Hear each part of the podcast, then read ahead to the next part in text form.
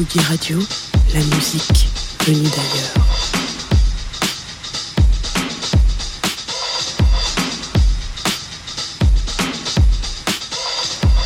Bonsoir à tous et bienvenue sur Tsugi Radio pour ce deuxième épisode d'embarquement immédiat. Je m'appelle Thémis, tous les mois on embarque ensemble pour une nouvelle destination et aujourd'hui je vous emmène sur l'autre rive de la Méditerranée.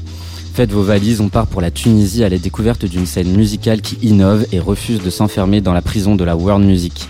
Depuis les printemps arabes, les musiciens tunisiens se révèlent de plus en plus nombreux, transgressifs et talentueux.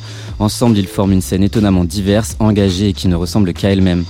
Ce soir, on sera donc en duplex avec Emel Matlouti, chanteuse à la voix d'ange, productrice visionnaire et figure de la révolution tunisienne. On explorera la belle scène électronique de Tunis avec Métani et Dina Delwahed.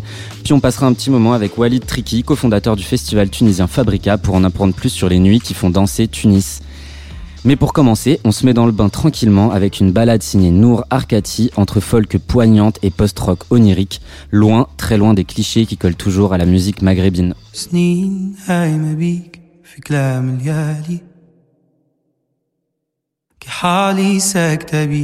تخمام رزين غايب في فكار الناس في كلام الغير كي صحيت ريت خيال الفن مازال ذويد. كي صحيت ريت خيال الفن مازال ذويد. كلام ذاب في منامه لا ينجم لا يوسع في خياله لا يمن بيه لا يمن بيه. أيام فالت أحواله في ظلامه المنام من باله. متضايقة بيه. متضايقة بيه. كلامي أنا والناس في داري البايته خيالي في الناس يهون وليالي المايدة كلامي أنا والناس في داري البايدة خيالي في الناس يهون وليالي المايدة مايدة المايدة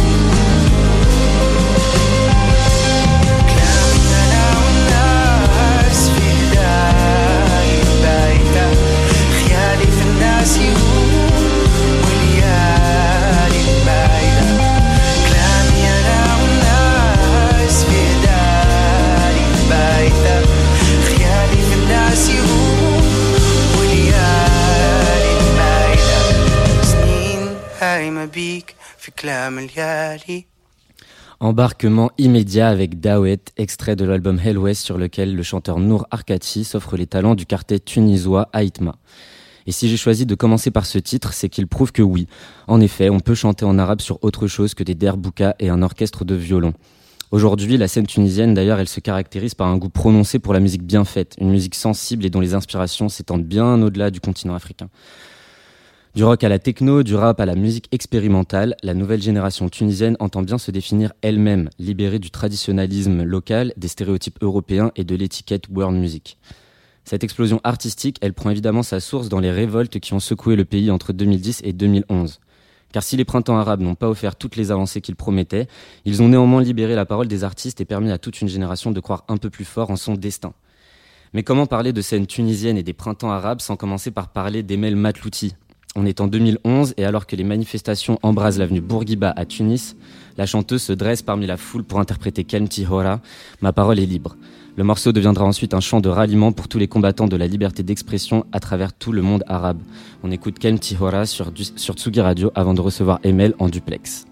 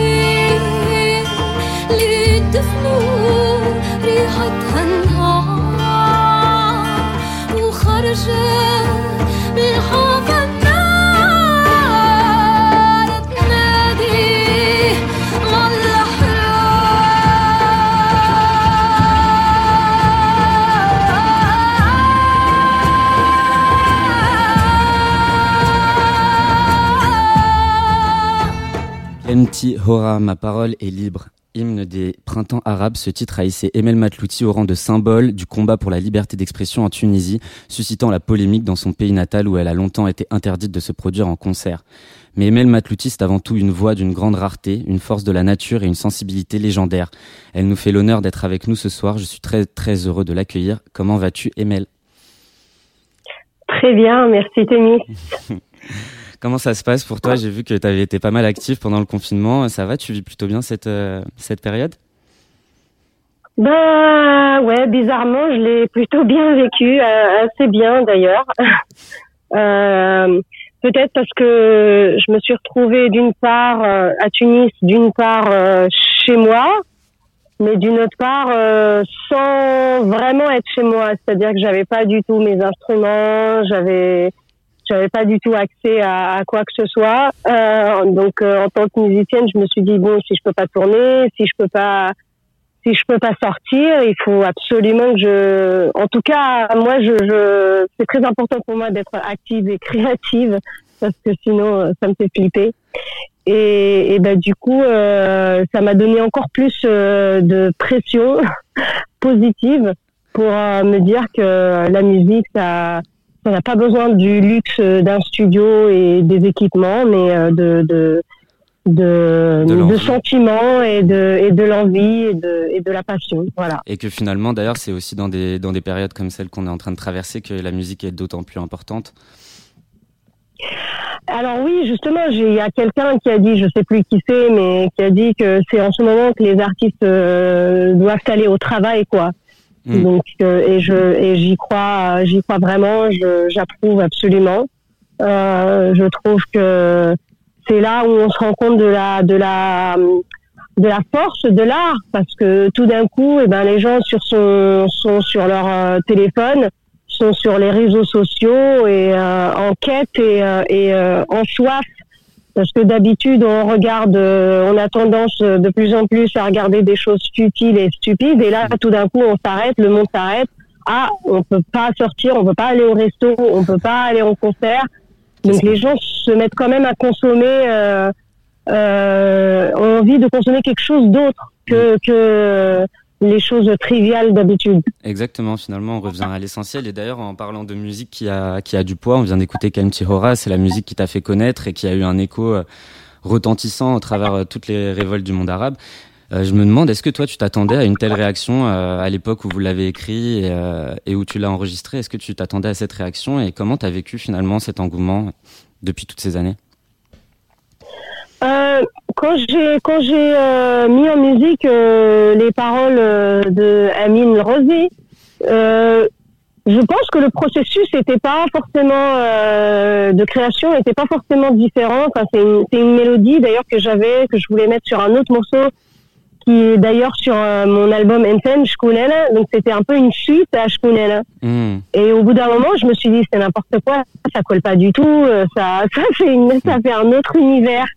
et pendant longtemps, je cherchais une musique pour les paroles de Amy. C'était ma première expérience en tant que compositrice euh, attitrée, c'est-à-dire que pour moi, le processus d'écriture de chansons, c'est un c'est quelque chose que je fais naturellement, comme un peu une thérapie. Du coup, de mettre en musique les paroles de quelqu'un d'autre, ça devenait comme, plus comme un job. Et, du coup, pendant longtemps, j'arrivais pas vraiment à trouver quelque chose. Et, et un jour, j'ai décidé d'essayer les deux. Et ça, pour le coup, c'était quand même assez magique.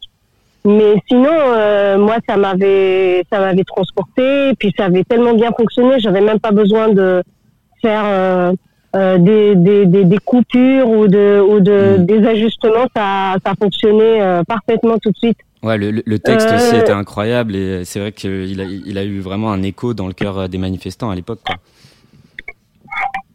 Oui, alors ça, ça justement, ça, ça, ça m'a beaucoup dépassé. Moi, mm. de toute façon, j'ai toujours fait les choses avec cœur, avec beaucoup de cœur, avec beaucoup de passion. Euh, il est impossible pour moi de sortir un titre ou d'enregistrer quelque chose euh, si je suis pas moi bouleversée euh, par et touchée par. Donc, je, je, c'est de cette manière que je procède toujours, mais c'est vrai que je m'attendais pas du tout à ce que Kelly aura. Enfin, quelque part, moi, quand je la chantais, j'ai toujours senti que c'était là. Que, ouais, qu'il y avait un symbole. Le, comme j'avais un peu l'impression que c'était un peu hymne, c'est-à-dire la chanson hmm. de, de l'union, la chanson. Où je l'ai toujours rêvé en grand, avec un grand orchestre, avec. Hmm. Euh, euh, une grande chorale, un grand chœur euh, de, de gens qui chantent ensemble. Mais bon, pour moi, c'était un rêve euh, lointain. Euh, je l'avais pas forcément connecté avec la réalité et, et j'avais pas conscience que ça allait devenir ce que c'est devenu. Et d'ailleurs, ben, le titre continue de faire son chemin puisque cette semaine tu as publié une reprise assez incroyable qui réunit 55 artistes issus de 22 pays différents. Euh, il y a vraiment énormément de pays qui sont représentés Afrique du Nord, Moyen-Orient, euh, Afrique aussi subsaharienne. On croise euh, Ahmed Sino, le chanteur de Mashro Leila, Flavia Coelho, Ayo, Johan Safadi, Rachanas, bref, des, des, artistes tous plus incroyables les uns que les autres. Je me demande, voilà, qu'est-ce que ça t'a fait? Parce que je sais que Kamti Aura, c'était aussi une page que tu avais un peu tournée et tu t'étais concentré sur d'autres choses. Qu'est-ce que ça t'a fait de voir tous ces artistes se réapproprier ce texte et, et voilà, lui donner encore un nouveau souffle voilà, qu'est-ce que ça t'a fait de, de, voir le résultat? Mais je pense que c'est quand même quelque chose d'assez unique euh, dans, dans la vie d'un artiste. Euh, D'ailleurs, euh, je connais pas, je connais pas beaucoup d'exemples similaires où, euh, pour moi, quand j'ai proposé cette chanson, parce que j'estimais que cette chanson c'était, c'était au-delà de moi, de ma personne, c'était, c'était autre chose que juste mmh. faire entendre un titre de moi par, par des artistes c'est, je voulais vraiment lancer un message Et c'était pour aussi ben, rendre, rendre peut-être rendre aussi cette musique encore plus universelle et vraiment réaffirmer le côté universel. C'est une musique qui, qui, qui, voilà qui appartient en fait à tout le monde arabe finalement maintenant, encore plus maintenant avec cette reprise. Oui, c'est exactement ce que je me suis dit. Je me suis, de toute façon, ça a toujours été un rêve pour moi de, de chanter cette chanson, de réunir. Parce que j'ai toujours estimé que ça serait une des chansons. S'il y a une chanson qui, qui doit réunir des gens de tous bords, cette chanson, elle a, elle a le, le, le potentiel de, de, de faire cela. C'était aussi l'étape de la réconciliation parce que tout d'un coup, c'est peut-être euh, peut euh, l'âge, ça sert à ça, euh, de mûrir et de se dire que finalement, euh, j'ai aucune raison en fait de me de me disputer avec euh, avec moi-même, avec cette partie de moi, avec je me suis vraiment beaucoup plus assumée. Je me suis, j'ai réalisé que cette partie humaniste et engagée de moi, et eh ben, elle est toujours là. c'est moi et que et que je dois être fière de, de ce que j'ai apporté, de, de, ce que de ce que j'ai fait, de mon parcours, de mon histoire, et, euh, et particulièrement cette chanson parce qu'elle est vraiment rentrée dans l'histoire. Bien sûr. Mais euh, ce qui a été vraiment touchant, c'est, c'est de voir justement euh, tout, tout le monde a répondu a répondu présent. Et, elle a chanté avec avec le, le, fond de son cœur, quoi. On, on sent on, sent l'émotion. Oui, c'était extraordinaire. Mm. Autant les gens qui, qui dont l'arabe n'est pas la langue, qui ont, qui se sont prêtés euh, à l'aventure, je trouve que c'est très, euh, euh, c'est très humble et mm. très généreux. Autant les gens qui justement ont été généreux de leur temps pour traduire les paroles et la chanter dans leur langue, comme Sheikh Tidiane Sek qui fait un incroyable passage à la fin, oh là là pas voulu toucher et, et, et ce, ce, cet artiste, il est tellement grand, il est tellement mm. et il était tellement humble euh, tout le long dès, dès que j'ai dès que je lui ai écrit alors qu'on se connaissait pas du tout. Euh, Flavia qui apparaît a répondu euh, euh, très rapidement, a enregistré très professionnel et, euh, mm. et euh, j'ai très très j'avais les larmes aux yeux de l'avoir chanté en arabe. Pareil pour Ayo. Euh, en confinement avec ses trois enfants dans sa petite cuisine euh, qui s'est prêtée à l'exercice euh, de la langue arabe. Il faut vraiment, il faut vraiment que les auditeurs de Tsugi Radio aillent sur, sur YouTube pour checker cette vidéo. J'aurais vraiment aimé qu'on puisse vous la faire écouter ce soir. elle est sur YouTube, vraiment, allez-y. Vous allez découvrir des artistes vraiment incroyables. Euh, et voilà, et en fait, toi, Emel, après, en 2016, tu as tiré un trait du coup sur euh, l'ère Kelmtiora en publiant ton second disque, Ensen, un concept album dans lequel tu explores les profondeurs de l'âme humaine, sa beauté, ses failles, la, malédiction qui la guette. C'est un disque dans lequel tu convertis ton engagement politique en pensée métaphysique et qui rend compte de ton goût pour les musiques plus expérimentales. On y croise le producteur tunisien Métani autour de pointures telles que Valgir Sigurdsson aux antipodes de la case World Music à laquelle les médias t'avaient identifié. Peux-tu nous dire comment est né ce disque et qu'est-ce qui a motivé son écriture? Alors, euh, ce disque est né euh, à une époque où, euh, où j'étais un peu toujours en processus d'écriture, que ce soit en tournée, que ce soit à la maison. Donc j'ai toujours écrit et puis au moment où je voulais donc faire cet album, j'ai comme un peu fait le best-of de, de, de, mes compos. J'ai même décidé de revisiter des compos aussi anciennes que je connais, là, qui datent. en fait, c'est un des premiers titres que j'ai écrit depuis 2000, 2005 ou 2006. Ouais, 2005, ouais. Ouais, ouais. Et et et du coup, en fait je me suis justement retrouvée avec Amine Métani et euh, Nazal, donc euh, euh, qui sont très potes. Euh, d'ailleurs, des producteurs les plus les plus connus maintenant en Tunisie, des producteurs très très prolifiques et très talentueux dont on va parler un peu plus tard. Oui, c'était et c'était un peu une rencontre assez spéciale pour moi parce que on se connaît, on s'était croisés quand on avait 18 ans à Tunis euh, et on parlait portiched et tout ça. Hmm. Donc c'était un peu, euh, c'était un peu euh, dans la nature des choses qu'on se. Vous vous êtes retrouvé un peu entre punk, punk tunisien, quoi. voilà, exactement. Et moi, je suis fan de leur projet Shot à Meshwe et à Police Grillée, qui est quand même un projet assez engagé hmm. du temps de, de, Ben Ali et tout ça. Et la, la découverte, c'était c'était Métani. Moi, moi, je le connaissais en tant que chanteur du groupe euh, Corkage. Et, et, en fait, euh, j'ai adoré ses prods. Et on après, euh, il est venu à New York chez moi. Euh, je venais d'accoucher de ma petite, donc on Mhm. était un, un peu en mode, euh, en mode, euh, en mode atelier, euh, maternité. euh. Maternité, musique, etc. Quoi. Mais en tout cas, ouais, ça c'est plein d'énergie qu'on retrouve dans Ensign, ton premier album. Et puis on va en écouter un premier extrait. Ça s'appelle L'IM et c'est juste de toute beauté. On est sur Tsugi Radio, embarquement immédiat jusqu'à 18h30.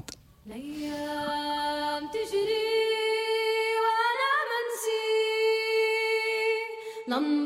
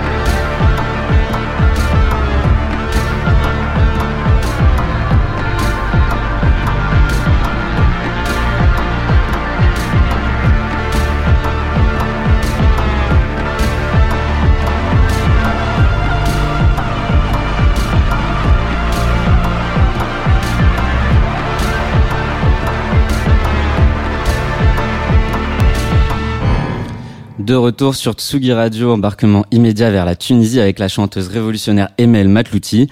Emel, on vient d'écouter l'IM, extrait de, son, de ton second disque sur lequel tu as pris un virage vers une musique plus électronique et plus radicale, tout en conservant d'ailleurs quelques références à la musique tunisienne. Comment est-ce que tu as trouvé euh, ce dosage parfait, en fait, ce dosage qui te convenait entre toutes ces différentes énergies? Ah, bah, on a beaucoup, euh, on a essayé beaucoup de choses et, euh, et c'est surtout en fait euh, la bonne alchimie euh, qui s'est passée entre Annie Methani et moi. Et je pense qu'on a, on doit quand même avoir beaucoup de choses en commun. Et, et l'idée justement, c'était d'explorer, euh, d'explorer un peu les instruments euh, euh, traditionnels tunisiens comme le goumbri et toutes les percussions. vraiment, vraiment explorer le folklore un peu oublié euh, et un peu délaissé de la musique tunisienne et, euh, et d'exploser ça en, en, en trucs euh, très expérimentaux, très expérimentaux, très très électro. Et ouais, Et, euh, d'essayer de leur donner une nouvelle vie dans, dans le monde d'aujourd'hui, essayer de, de réhabiliter en fait ces sonorités oubliées. Oui, exactement. Je voulais rendre hommage parce que le, le mezoued, euh, c'est quand même une musique euh, qui est pas très, euh, qui est pas très très respectée. C'est une musique un peu de la débauche, on va dire. Mm. Euh, alors que moi, je, moi, je, moi, je trouve que c'est, pour moi, c'est, si on me demandait qu'est-ce qui est une misère, je dirais que c'est ça, quoi. C'est ça par excellence.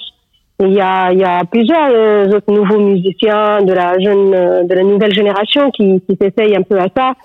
Euh, et c'est et c'est super en fait parce Mm. que ça, ça fait de la matière. C'est en fait, je me suis fait mettre euh, à vraiment de la musique électronique. Il faut que je puisse le faire d'une manière euh, authentique Mm. et, et originale et, Et que qui te et ressemble et qui soit faut- pas euh, qui soit pas quelque chose de facile où on prend un petit peu de ça puis on colle un petit peu de ça et on fait quelque chose. L'idée c'était quand même d'avoir euh, d'avoir une vision derrière tout ça et de, de porter un message euh, au travers du son finalement. Ouais, exactement, parce qu'il y a tellement de, de prod électronique et puis euh, je me suis beaucoup, beaucoup, beaucoup éduquée Mm. avant de commencer cet album, donc euh, je me suis vraiment euh, tapé euh, des heures et des heures et des heures d'écoute de différents producteurs électroniques Mm. euh, de tout genre pour justement euh, Il y, avait Euh, aussi un désir avec Ensen euh, peut-être de, de te distancier parce que euh, bien que ton premier album euh, avait quand même des influences trip-hop et, et des influences rock et électronique déjà déjà à l'époque, euh, quand même avec avec Ensen il y avait quand même un désir de prendre des distances avec l'étiquette World Music à laquelle les médias t'avaient identifié. Euh, pourquoi c'était important pour toi de prendre tes distances avec euh, avec cette étiquette justement?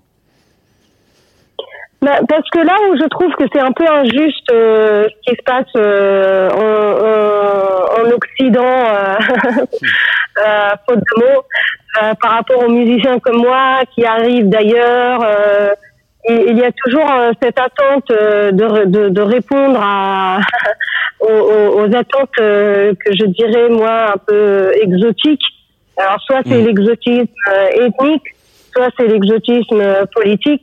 Et euh, on a on a beaucoup parlé de ça. Enfin, moi, j'en ai fait un peu euh, mon, mon cheval de bataille euh, pour justement refuser. euh, et d'ailleurs, on associe toujours euh, euh, tradition aux, aux gens, aux artistes qui viennent euh, d'Afrique du Nord ou du monde ouais. arabe. Euh, et voilà. Et la musique. Dès qu'on vient pas d'Europe, finalement, il faut qu'on fasse de la musique traditionnelle un peu pour euh, pour qu'on soit écouté et que les médias nous nous identifient. euh, il faut qu'on fasse euh, la musique euh, folklorique de chez nous, quoi. C'est un peu ça le problème. Voilà, il faut, il faut qu'on, il faut qu'on coche euh, assez, il faut qu'on remplisse un quota. Mm. Et euh, sorti de ce quota, euh, comme si on n'avait pas le droit, euh, nous, euh, de ramener euh, la modernité à la musique, à la musique tout court, Mm. pas juste à la musique arabe ou à la musique comme si euh, c'est un peu comme euh, quand Jimi Hendrix il s'est mis à, à- jouer de la guitare électrique quoi et à faire du rock. Exactement. Euh, donc, Finalement, euh, su- surtout en plus dans un monde mondialisé avec Internet euh, où tout le monde a accès à la musique de tout le monde. Finalement, euh, le, le but aussi aujourd'hui dans l'époque dans laquelle on vit, c'est de casser les frontières euh, des genres, euh, les frontières euh, aussi des États, des cultures et, et voilà, et de, de- créer la musique qui nous ressemble à nous. Et pas nous en tant que Tunisiens, mais nous en tant que personnes qui avons nos propres expériences. En plus, toi, tu as énormément voyagé partout, donc on peut pas dire que ta culture musicale ne soit que tunisienne. Oui, exactement. Moi, je me suis jamais, euh, d'ailleurs, jusqu'à aujourd'hui, moi, j'estime, euh, après, c'est peut-être un peu euh, anarchiste, Mm. Euh, mais euh, c'est l'héritage euh, anarchiste de mon père ou de la façon dont j'ai été élevée. Mais moi, je, euh, j'ai baigné dans la musique classique, euh, dans Vivaldi, plus que euh, Om Kulthum, par exemple. Donc, euh, moi, j'estime que on est, on est chez soi, là où on se sent bien. Mm. Euh, après, on a des attaches par-ci par-là, mais euh, voilà, je, je suis fière. Et d'ailleurs, en tant que Tunisienne, ma vraie culture, c'est la diversité, parce qu'on est tellement, on est un ensemble de tellement de choses. On est, euh, on est nord-africain, on est méditerranéen, on est un peu arabe, on est berbère. À la frontière euh, du, Sahara aussi. Voilà, notre langue, euh, c'est un mélange euh, d'un, d'un tout un tas de choses. Donc, euh, c'était important, au bout d'un moment, d'arrêter de se poser des questions à propos de notre identité, parce que pour les Arabes, on n'est pas assez arabe. Mm. Euh, bah, quand on quand on immigre en France, il y a un peu euh, comme un deuxième chez nous, on n'est pas assez français, euh, on n'est pas assez ceci, on n'est pas assez cela. Mm. Euh, euh, et au bout d'un moment, ça fait ça fait un peu euh, ça fait un peu mal à la tête. Et donc au final, je me suis dit, mais euh, en fait, je, suis fière d'être l'ensemble de tout ça et de justement avoir ces, ça fait la force, euh, ça fait notre force, ça fait la force de ma musique. C'est l'éclectisme et c'est m- ma possibilité de de- d'être caméléon. Mm. Et, et d'ailleurs, bah, après, tu as continué de, sur cette même direction avec ton troisième disque qui s'appelle euh, Everywhere We Looked Was Burning. C'est un disque sur lequel tu romps définitivement, hein, pour le coup, avec euh, la musique euh, world, la musique tunisienne. Alors là, tu tu tu t'adonnes euh, à de l'ambiante euh, et tu chantes pour la première fois, même si tu l'avais déjà fait aussi sur NCN sur un titre. euh, là, pour la première fois, on t'entend quasiment que en anglais. Euh, et ben, je propose qu'on écoute euh, deux titres. Ça s'appelle Footsteps et Womb. C'est extrait d'Everywhere We Looked Was Burning, le troisième opus d'Emel Matlouti.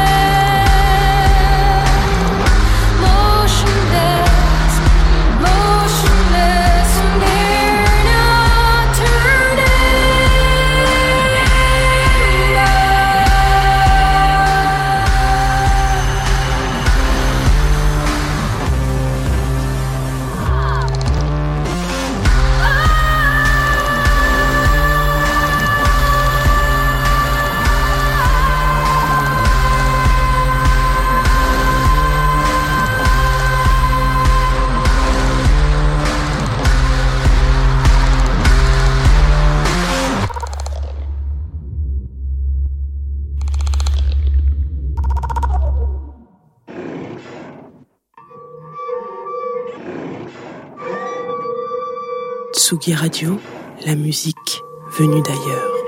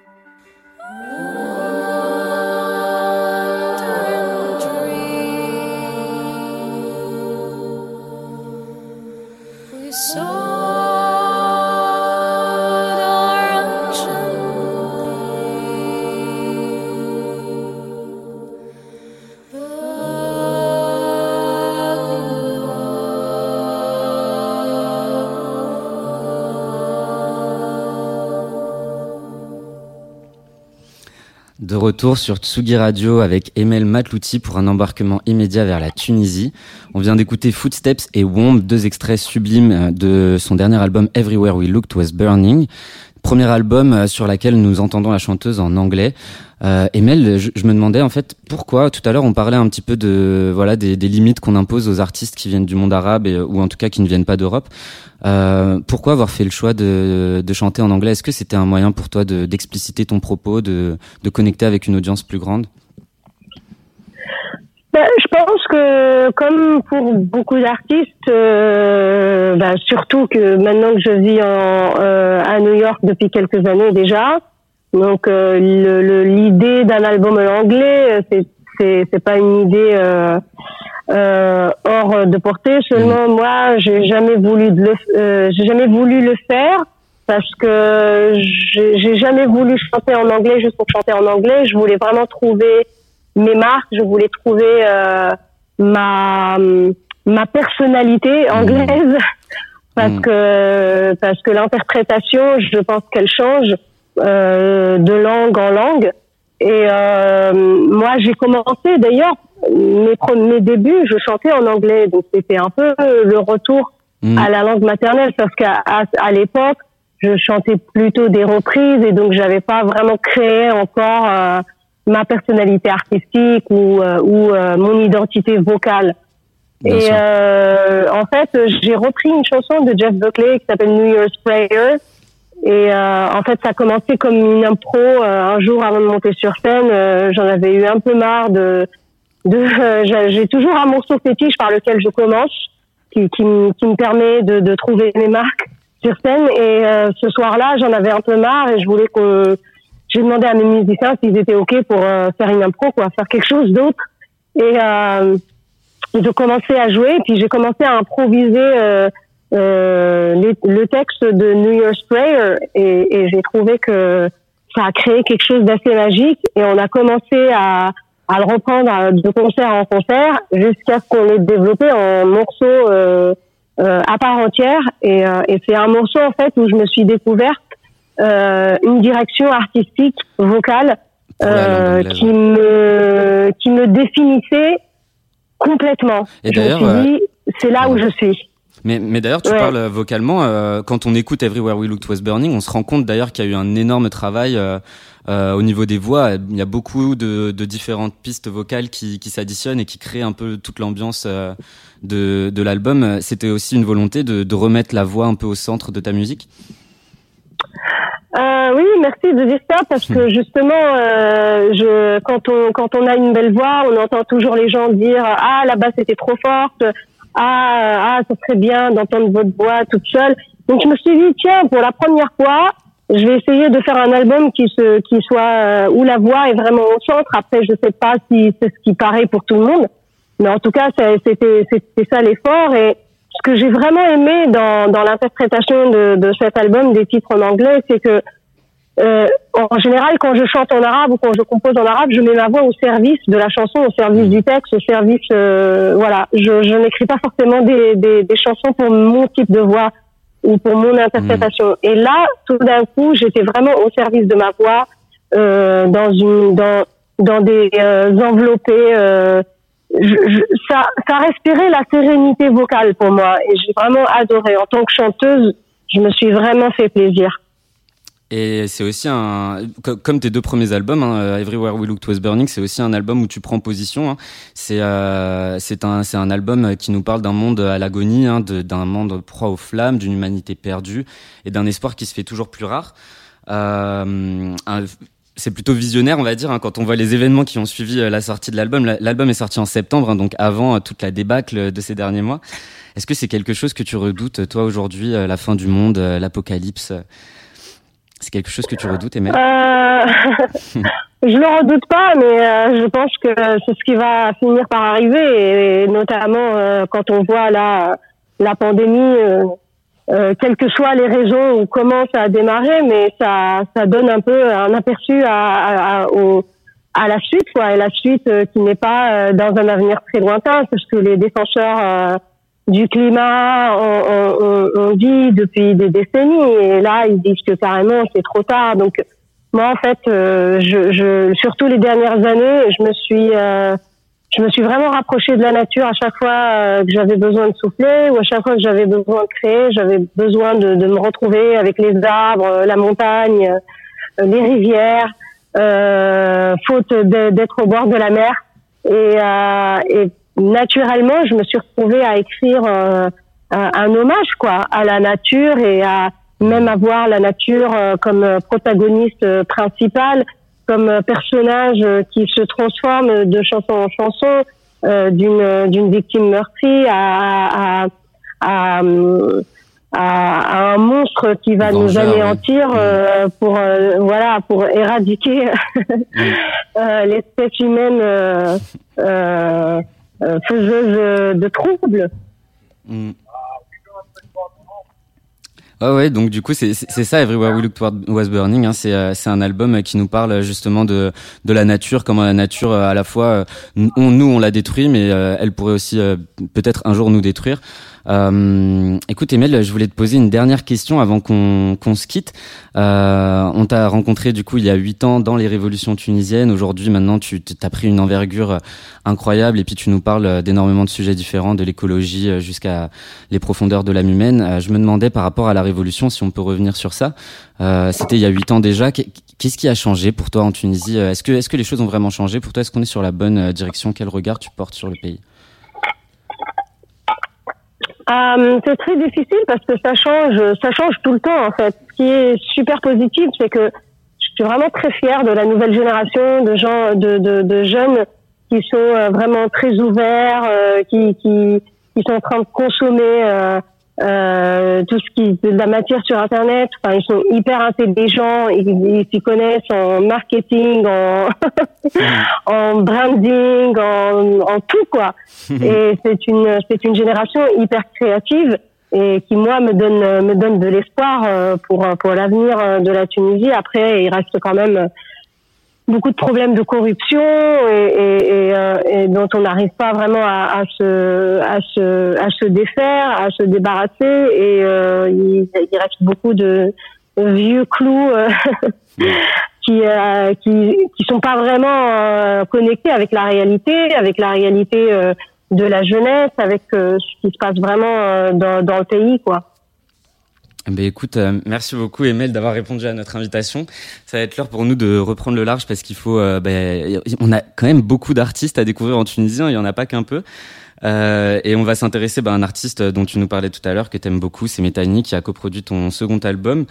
Euh... Et, et aussi le dernier. Et aussi le dernier d'ailleurs, oui c'est vrai. Qu'est-ce que tu Oui, pourrais nous dire. Tu nous as un peu parlé de lui tout à l'heure, mais qu'est-ce que tu pourrais nous dire sur lui avant qu'on écoute des extraits de son premier album? Euh, ben, moi, je suis, je suis vraiment fan euh, de Amin, euh, le musicien, le producteur et, et, et, et la personne aussi. C'est quelqu'un d'extrêmement intelligent, euh, qui a plusieurs casquettes, qui, qui, qui, qui- c'est rare, je trouve, d'être aussi bon dans, dans autant de choses. Et euh, moi, il me donne de l'espoir, quoi. Des, des musiciens comme lui, euh, des gens créatifs comme lui, me donnent de l'espoir parce que il, a- il fait pas de concessions, il est pas, euh, il est pas dans le, il, est, il essaie pas, il essaie pas de plaire, il essaie d'innover et il, il bosse dur et je suis vraiment fière euh, euh, de l'avoir euh, comme euh, compagnon de route et, et, euh, et, euh, j'ai hâte euh, qu'on retravaille ensemble euh, sur euh, quoi que ce soit. Bon, en tout cas, on se fait pas de soucis pour la musique tunisienne. hein. Je crois qu'elle est entre de très bonnes mains. Merci encore, euh, Emel, d'avoir répondu à notre invitation. Je te souhaite vraiment le meilleur et j'espère que tu pourras reprendre la route des concerts euh, très vite et qu'on pourra aussi se recroiser très bientôt. Merci Tennis, c'était vraiment un plaisir. Merci, Emel. À bientôt. Et à du très coup, bientôt. à très bientôt. Et du coup, extrait de Divine, le premier album de Methani, Allah by Night sonne comme la carte de visite d'un producteur décidé à retaper la musique tunisienne du sol jusqu'au plafond. Le titre sera suivi de Poly Athéiste, un titre qui montre les talents de producteurs techno de Methani. Très bonne soirée sur Tsugi Radio.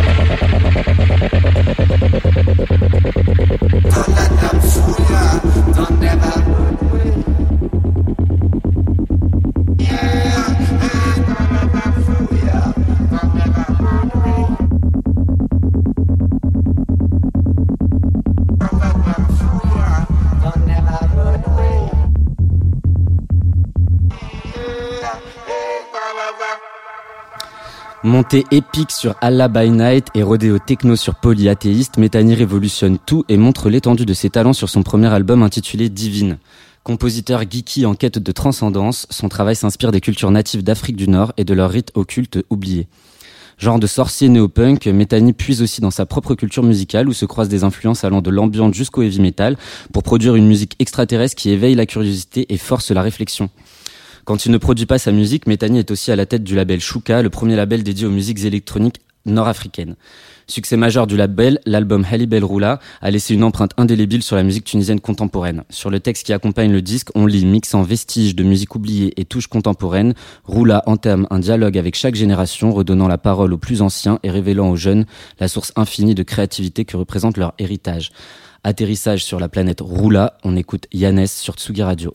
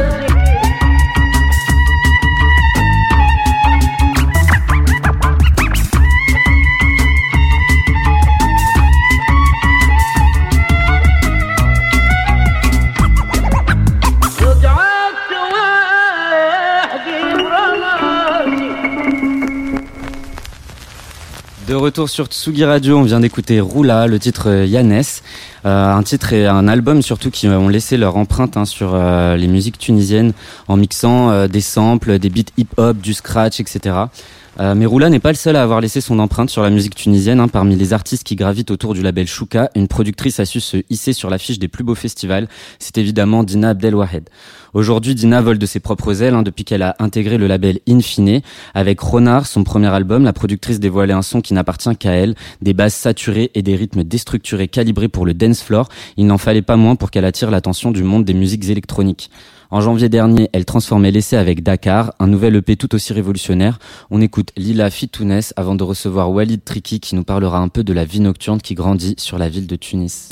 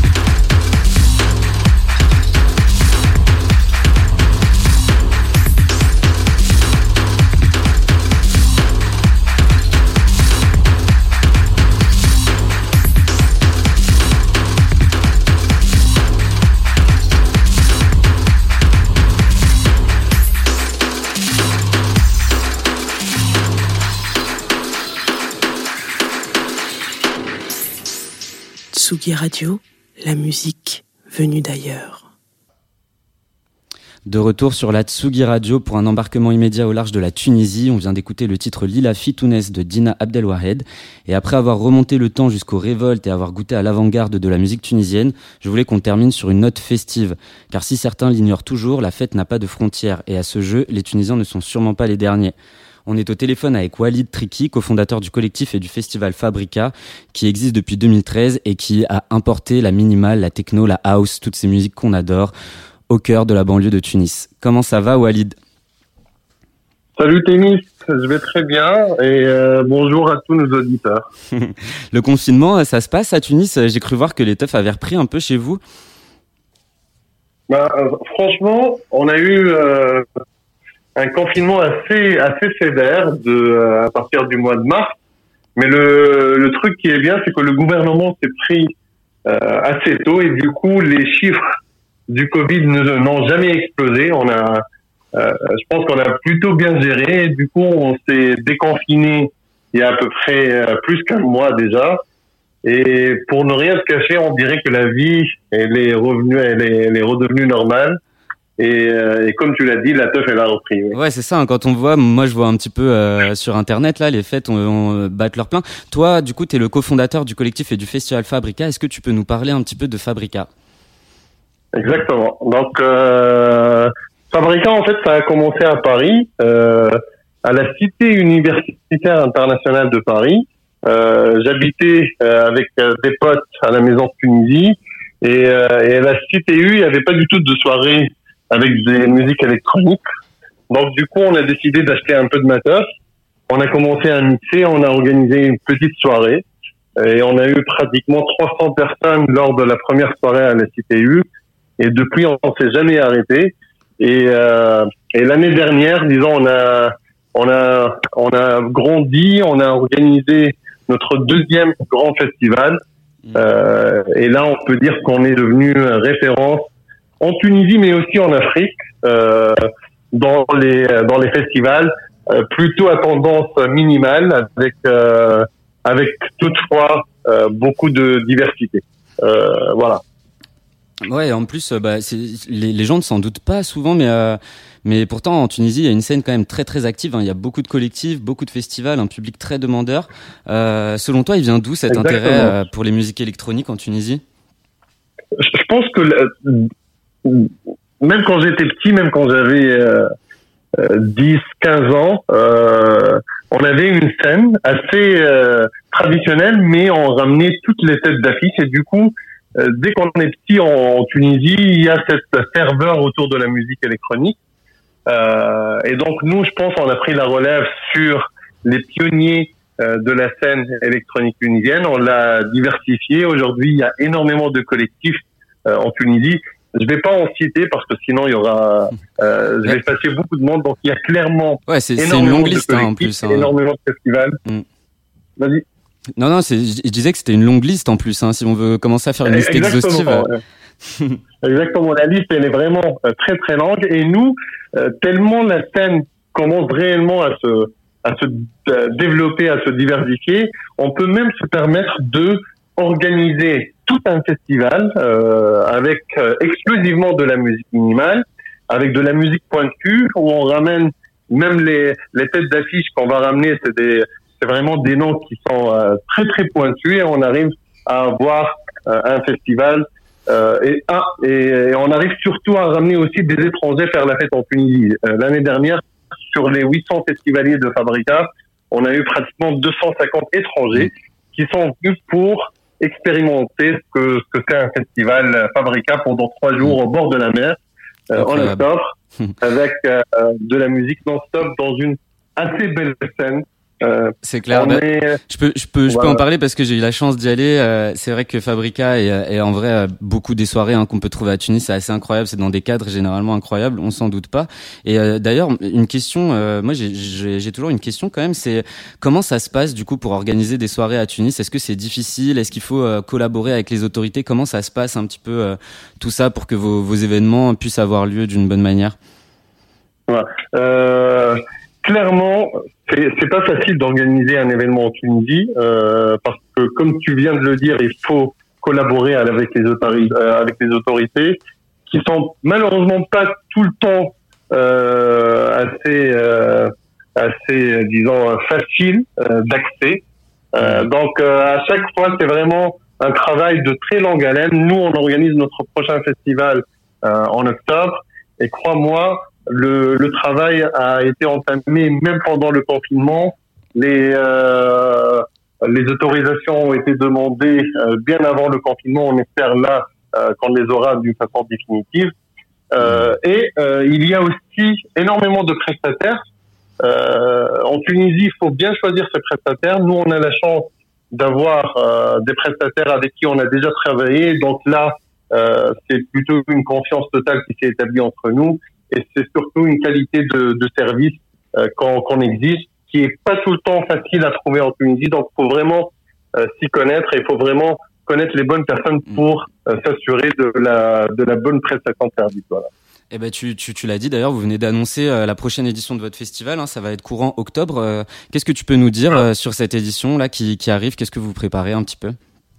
D'accord. Ben, là, c'est la troisième édition du festival. Donc, on a commencé les festivals il y a, euh, il y a, il y a deux années. Euh, on aura euh, quatre jours de festival avec trois nuitées euh, pour un nombre, on espère, qui va aussi avoisiner les 800 personnes. on espère aussi pouvoir ramener des, des étrangers faire la fête, euh, tout en espérant et tout en priant pour que euh, la situation sanitaire le permette. Mm. Euh, il y aura à peu près une 20-25 DJ. Euh, il y aura des Français, il y aura des, euh, des Roumains, il y aura euh, des, des Suisses, il y aura mais vraiment une très grosse diversité. Et il y aura aussi les artistes tunisiens. Euh, et là, on commence vraiment à les placer, même en termes de type table. Les Tunisiens avec les étrangers sont, euh, sont égaux. Euh, et donc, on a aussi euh, cet, cet objectif de mettre en valeur euh, nos artistes tunisiens qui, crois-moi, en termes de, de production, là, ils sont en train de cartonner. C'est clair. Mais tu, tu, tu veux nous parler peut-être un peu de, de, de noms d'artistes tunisiens qu'on va, qu'on va retrouver sur la scène si tu as, si as la possibilité de nous annoncer quelques noms? Bah, bah, bah, là, c'est vraiment en avant-première. Donc, je vais en citer euh, trois personnes, trois qui, qui étaient là euh, même l'année dernière. Donc, il y a un artiste qui s'appelle Route. Hmm. Euh, c'est un gars d'ailleurs qui l'année dernière, on a mis euh, à clôturer le festival après après Charlie et il a assuré comme pas possible et depuis il est en train de se produire à l'étranger. Il y a aussi un, un grand producteur tunisien qui s'appelle Anamor qui a vécu longuement euh, en Roumanie et je citerai aussi euh, Shedi et Pachona qui sont qui font partie du collectif euh, Fabrica et qui ont euh, initié avec moi euh, cette aventure Fabrica. Hmm. Chambé, bah écoute, merci Et, beaucoup. et- et- là, je cite pas du tout, là, je cite pas encore de tête d'affiche internationale, mais il y en aura pas mal, il y en aura à peu près 6 ou 7. Eh ben, on les Euh, attend avec euh, grande impatience. Merci beaucoup, Walid, d'avoir été parmi nous et d'avoir répondu à mes questions. Euh, voilà, c'est c'est l'heure de nous, de nous quitter. Je t'embrasse et à très bientôt, Walid. Et bon courage pour l'organisation du festival. Et euh, on se voit, on se voit en octobre en Tunisie. On se- L'année dernière, t'es pas venu, cette fois, euh, tu te rates pas. Promis, promis, promis, je serai avec vous. Merci beaucoup pour l'invitation, Walid. Salut, Denis. À plus, à bientôt, bonne journée. Au revoir. Et du coup, bah nous, euh, chers auditeurs, on va se quitter avec un artiste discret au vaste talent hein, que j'affectionne très particulièrement. C'est un multi-instrumentiste, producteur de musique électronique. Il s'appelle Khalil Epi et il condense des talents de batteur, de claviériste, de guitariste pour en concevoir des morceaux intenses qui sonnent comme des aventures épiques. Après s'être concentré sur son groupe Dama pendant plusieurs années, il fait son retour en solo avec Yana, un titre sur lequel il réhabilite la drum and bass avec une poésie magistrale.